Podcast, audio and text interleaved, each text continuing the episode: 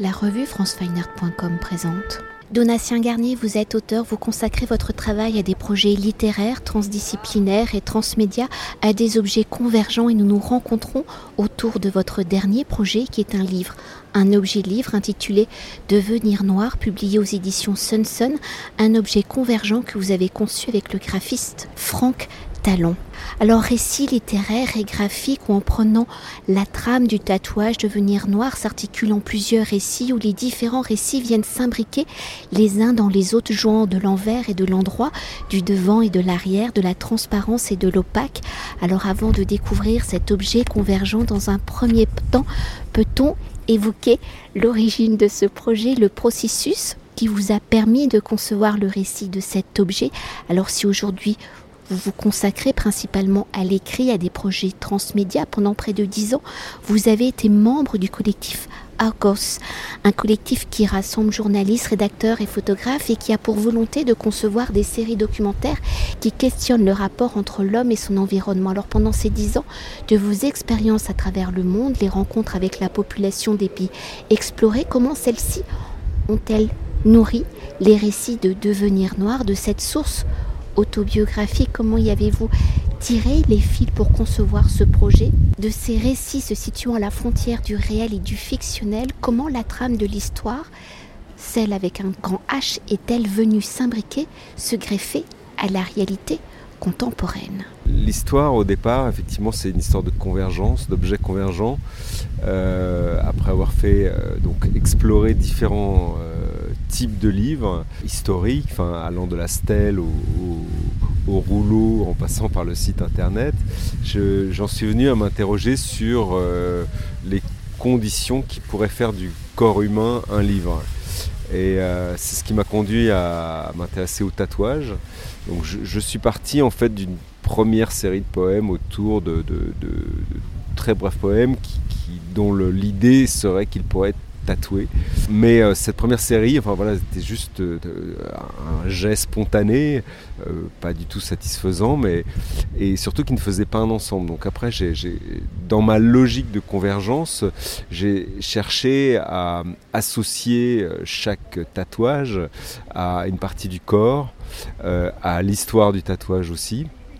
Et parmi les premiers tatouages que j'avais écrits, il y avait un tatouage qui se rapportait donc à la couleur de la peau noire. J'imaginais un tatouage un peu euh, euh, en métastase qui euh, tout seul s'emparerait progressivement du corps. Et c'est à partir de cette idée-là que j'en suis venu à, à, penser, à imaginer.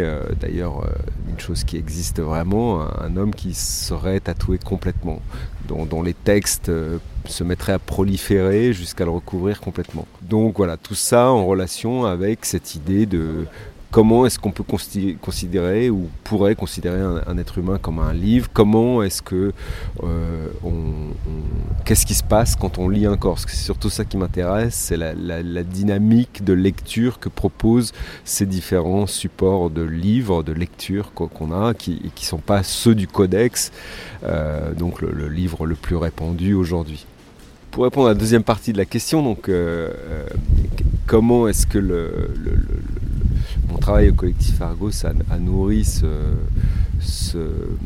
travail. Alors c'est venu euh, avec la dimension fictionnelle que je n'avais absolument pas anticipée, mais euh, en fait petit à petit, justement en me posant la question de qu'est-ce qui se passe euh, quand on lit un corps humain, j'en suis venu à me mettre dans la peau du lecteur, à imaginer euh, que euh, les, poèmes pourraient contenir quelque chose qui échappe à celui qui se fait tatouer. Donc une sorte de double fond. Et en fait, dans l'histoire, il y a deux doubles fonds, mais le premier double fond est un double fond photographique, puisque comme le, corps que j'investissais pour les tatouages étant lu par des femmes devenait une personne. Donc tout d'un coup, il y a un personnage qui a émergé. Ce personnage, je me suis dit qu'il fallait qu'il ait un métier. Euh, j'aurais pu choisir en faire un, rédacteur, un journaliste comme moi je l'ai été souvent, mais j'avais pas envie d'être trop proche de, moi, de ma vie, même s'il y a beaucoup beaucoup de choses qui, viennent de, mon expérience professionnelle, de, mon existence. J'ai regardé autour de moi et autour de moi il y avait des photographes euh, dont je suis le travail depuis longtemps, avec qui j'ai travaillé, et tout d'un coup, ben, c'est devenu aussi un travail sur la photographie. Et, euh, donc, euh, je me suis beaucoup inspiré de, photographes, notamment du collectif Argos, de certains des photographes du collectif Argos. Et j'ai réintroduit certaines problématiques, notamment celle du, climat, euh, qu'on avait travaillé au sein du collectif. Et pour poursuivre sur la trame du récit, des récits, le rapport au corps, vous l'avez dit, à l'expérience de celui-ci avec soi-même et avec les autres, constitue également un défi de devenir noir. Alors dans le rapport du corps, il y a votre corps, où le livre est construit au un dixième de celui-ci, il y a un corps recouvert de 26 tatouages, de 26 phrases, poèmes retraçant l'histoire d'une vie, dans l'un des récits, dans la première lettre adressée aux deux fils, le premier tatouage est expliqué comme un pansement pour cacher une blessure des conséquences de la guerre. Au fil des récits, on se rend compte que ces tatouages révèlent une autre histoire, celle de l'esclavage, de la traite négrière. Alors dans la construction du récit, des récits, quelles ont été vos réflexions pour transformer l'acte de tatouer, d'inscrire un motif dans la chair en une action de camouflage d'une blessure au fil des pages? Comment cet acte de tatouer devient-il le révélateur d'une autre histoire, du récit d'une autre blessure, transformant ainsi une blessure personnelle inscrite dans la chair en une blessure collective en une métaphore d'une des blessures de l'histoire grande question. C'est vrai que là, tout de suite, euh, il y a quelque chose de, très intéressant dans la question, c'est le passage du corps individuel au corps collectif. Ça, c'est très clair. Enfin, c'est très clair maintenant. C'était pas du tout, je pense, une intention de départ. Euh, moi, je, me suis, comme je le disais tout à l'heure, beaucoup intéressé au tatouage, à son histoire, à, comment il est utilisé.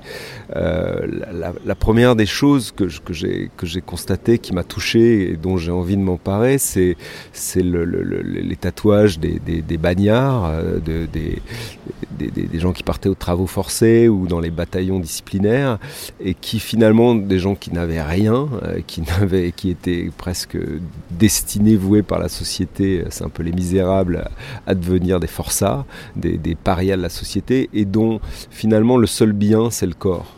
Euh, des gens qui souvent étaient analphabètes et qui se faisaient tatouer ou dessiner des, morceaux comme ça de, leur histoire qu'ils voulaient euh, conserver comme, comme finalement leur unique mémoire. Et, euh, cette mémoire-là m'a énormément touché. et donc je me suis dit que finalement c'est ça aussi que c'est à la fois une trace d'une blessure, c'est une trace qu'on s'inflige au risque de se faire mal, euh, parfois d'attraper une infection, parce que c'était souvent fait avec des moyens rudimentaires mais il faut qu'il y ait une trace, il faut qu'il y ait une cicatrice. Même si on n'a pas la cicatrice, euh, on, se la fait avec le tatouage pour marquer, pour ne pas oublier. Et, par ailleurs, euh, aujourd'hui, dans, les opérations de reconstruction après des accidents ou, pour les femmes, le cancer du sein, on utilise le, tatouage pour masquer des cicatrices.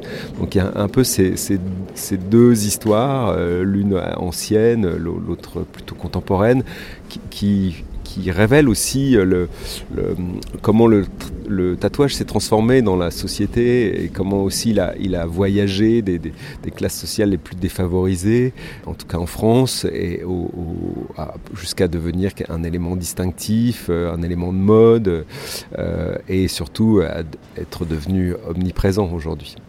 Euh, on, voit, on voit bien dans, ces, dans ces deux aspects-là combien le, tatouage est à la fois quelque chose d'intime et de sociétal. Et je, pense que le, livre, en tout cas ce que, ce que j'ai, ce que le, finalement le, fait de travailler sur le tatouage m'a conduit à faire, c'était pas forcément intentionnel de ma part, mais dès lors qu'on rentre dans dans, un objet, là en l'occurrence le tatouage, mais dans mes livres précédents ça peut être l'arbre ou l'île, euh, voilà, des éléments comme ça qui sont, qui sont, euh, qui sont très partagés dans, dans, la société.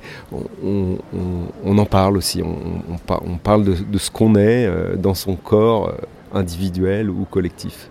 Et pour continuer avec le corps à ce rapport à votre corps où le récit, l'objet du livre est construit au 1 dixième de celui-ci, où votre corps virtuel est dessiné, le support, la cartographie des 26 tatouages, des 26 poèmes. Alors au-delà de votre récit littéraire, comment votre corps a-t-il pris une telle importance? Quelles ont été vos réflexions pour que ce corps narrateur soit le vôtre, pour que votre corps soit le narrateur, le jeu mettant le récit ainsi?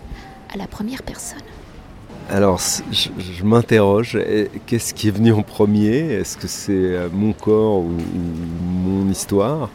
En fait, dans ce qui a été très euh, intéressant, et, il y a eu beaucoup de surprises dans, l'écriture de ce livre, dans, sa fabrication aussi, et en fait, pour... Euh, que je, tenais à ce qu'il y ait une sorte d'adéquation très forte entre le, propos du livre et sa réalisation. Donc la première des choses, c'est que j'ai voulu par exemple que, euh, donc, si on résume très rapidement l'histoire, ce, personnage, ce photographe, se fait tatouer progressivement 26 tatouages et puis décide tout, tout, tout d'un coup parce qu'il a découvert le, passé négrier de sa famille qui est contenu dans, dans, ses tatouages, mais ce qu'il ne sait pas. Donc euh, quand il a cette révélation, c'est un tel choc pour lui qu'il décide de, devenir noir et donc de, se faire tatouer intégralement. Et il se fait un tatouer intégralement le, livre en fait qu'on est en train de lire. Donc euh, je, me suis dit, euh, j'ai voulu calculer euh, au caractère près la quantité d'encre qu'il faudrait pour remplir un corps et la quantité de caractère pour, pour, pour à tatouer pour remplir ce corps.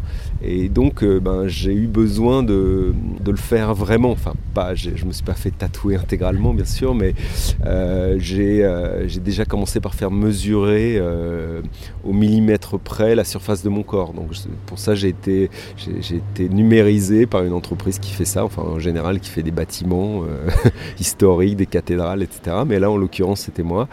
Et c'était juste à cette fin-là, savoir à, quel point. Là ensuite, j'ai cherché une méthode pour, pour, pour connaître la quantité d'encre au millimètre près. Euh, bon, pour ça, j'étais obligé de, faire un, petit échantillon de mon corps. Euh, au départ, j'avais pas prévu de me faire tatouer, mais pour cette raison-là, euh, j'ai décidé de, faire un, un carré à un endroit de mon corps.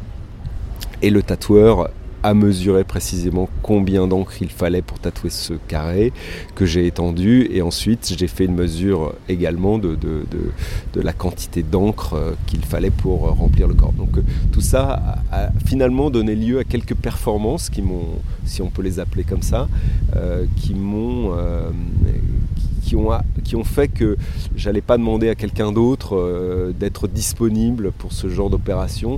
Donc finalement, c'est mon corps qui a, qui, a, qui a, servi de prototype. Et c'est comme ça que moi aussi, je suis un petit peu rentré dans l'histoire, je pense. Et pour continuer sur le récit, leur imbrication, devenir noir est constituée de plusieurs récits, histoires. Il y a d'abord, donc, je l'ai déjà dit, les lettres adressées au fils pour devenir noir. Elle s'adresse à Anatole dans l'autre sens pour noir devenir. Elle s'adresse à Théodore. Puis il y a les cartographies des corps et les tatouages. Puis il y a le récit de devenir noir, le récit de ce photographe blessé puis tatoué. Puis il y a, dans l'autre sens, le récit de Noir devenir, où en remontant l'histoire, de la traite négrière, on revient sur l'origine des phrases tatouées, sur l'histoire les rôles de chacun des protagonistes. Alors sans évoquer la mise en forme graphique du livre, parce qu'on y viendra plus tard, mais pour s'attarder sur la forme littéraire, comment avez-vous lié les différents récits? Comment les protagonistes viennent-ils ricocher, rebondir, s'enchevêtrer dans les différents récits? Comment les différents récits forment-ils un seul et unique récit? Le point de départ très lointain, je pense, pour moi, euh, sur cette question-là de l'imbrication des, textes, ce sont les, haïkus de Matsuo Basho. Euh, j'ai toujours adoré le fait qu'il euh, reliait ces, haïkus, notamment ces haïkus de, voyage, comme le Okuno Somiti, de, de brefs petite euh, euh, notule euh, où, il raconte, il introduit son déplacement, donc il introduit des choses très concrètes. Et en fait, moi j'ai je suis surtout poète, donc j'ai une écriture qui, peut être très cryptée. Euh, j'aime beaucoup ça, j'utilise beaucoup de, champs lexicaux euh, différents. Et, donc je, me suis dit, bah tiens, voilà, là je vais pouvoir jouer sur les deux, c'est-à-dire le, cryptage et le décryptage. Et, donc en fait, le, les, deux, les deux récits, qui, donc la biographie du, photographe et, l'histoire qu'il découvre du, passé négrier de sa famille, euh, c'est une façon de, décrypter euh, le poème et l'ironie, ce, dont j'ai beaucoup joué, c'est que finalement pour un même poème, euh, il y a deux sens complètement différents et on, peut soupçonner qu'il pourrait y en avoir d'autres. Et que d'ailleurs, euh, euh, ces deux sens, ces deux versions qui sont données pour certaines, ne sont finalement que des interprétations et on peut douter qu'elles soient réelles. Et pour poursuivre avec la dimension objet du livre, avec l'imbrication des différents récits, pour que Devenir Noir soit unité, un seul et même objet, vous avez travaillé en collaboration avec le graphiste Franck Talon qui a réalisé la mise en corps du livre.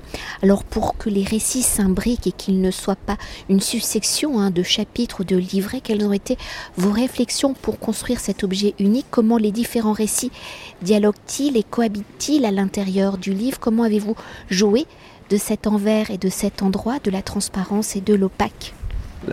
Alors il y a 26, il y a 26 poèmes. Donc 26 euh, poèmes, c'est aussi euh, peu ou prou euh, le nombre de, vertèbres qu'on a. Donc euh, ces 26 poèmes d'emblée ont, constitué la colonne vertébrale du livre, autour duquel on, a, mis un corps. Donc on a aussi joué pas mal de l'analogie, le dos du livre.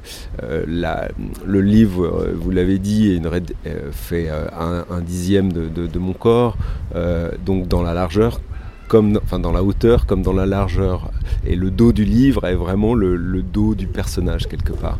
Donc euh, il y, a cette homologie entre, entre l'objet et, son auteur.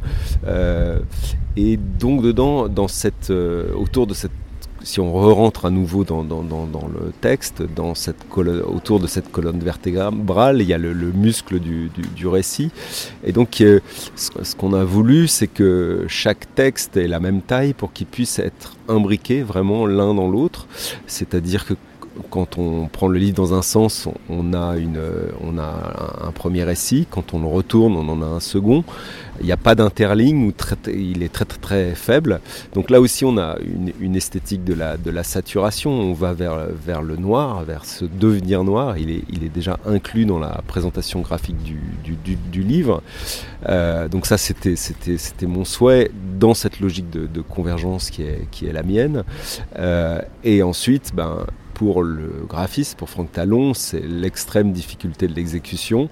Comment est-ce que ce texte va rester lisible alors que quand on, quand on jette un œil, on se dit jamais on pourra rentrer dans, cette difficulté-là, d'avoir en fait en guise d'interligne un autre texte. Et puis finalement, je crois que ça fonctionne plutôt pas mal. Je le confirme, vu que je l'ai lu. Et pour conclure notre entretien, Devenir Noir étant un livre-objet, un livre à lire, à manipuler, à retourner dans la conception du projet, quelles ont été vos réflexions pour transformer le littéraire en images et à travers ce récit littéraire, par ce jeu du graphisme, comment avez-vous transformé la littérature pour que le texte devienne, il est quand même très photographique c'est plutôt une bonne nouvelle que vous disiez ça, parce que évidemment, travaillons sur la photographie, sur la, sur la, brièveté du texte, hein, euh, même, la longueur du texte, hein, c'est 1700 euh, euh, caractères, donc à 1730 caractères, donc ça joue aussi sur la hauteur du livre qui est 17 cm 3 et moi je mesure 1m73 donc on a bien ces embrigations successives. Donc le, passage euh, oui à, l'objet euh, enfin le passe c'est en fait c'est une l'intérêt pour moi de travailler sur le, ce que j'appelle les objets euh, convergents c'est que finalement le contenu et le contenant ne se cessent de se nourrir. Et finalement en radicalisant un petit peu cette, euh, démarche, parce que c'est vraiment une démarche, euh, on arrive à des choses totalement inattendues. C'est-à-dire que quand même au départ on part du, collection de, 26 poèmes et on arrive à, cette forme complexe qui pour moi en fait euh, peut se suffire à elle-même. C'est-à-dire que si elle est réussie, enfin je parle des objets convergents en général, finalement quand on regarde le livre et qu'on le manipule, qu'on rentre dans cette densité, dans son imbrication, dans son côté, quand on regarde, quand on le pose sur la table, c'est une sorte de monolithe noir. Euh, finalement, on a déjà un condensé du récit de ce qui se passe dedans. Euh, il raconte déjà une histoire, il nous emmène déjà quelque part, et je dirais que ça suffit pratiquement.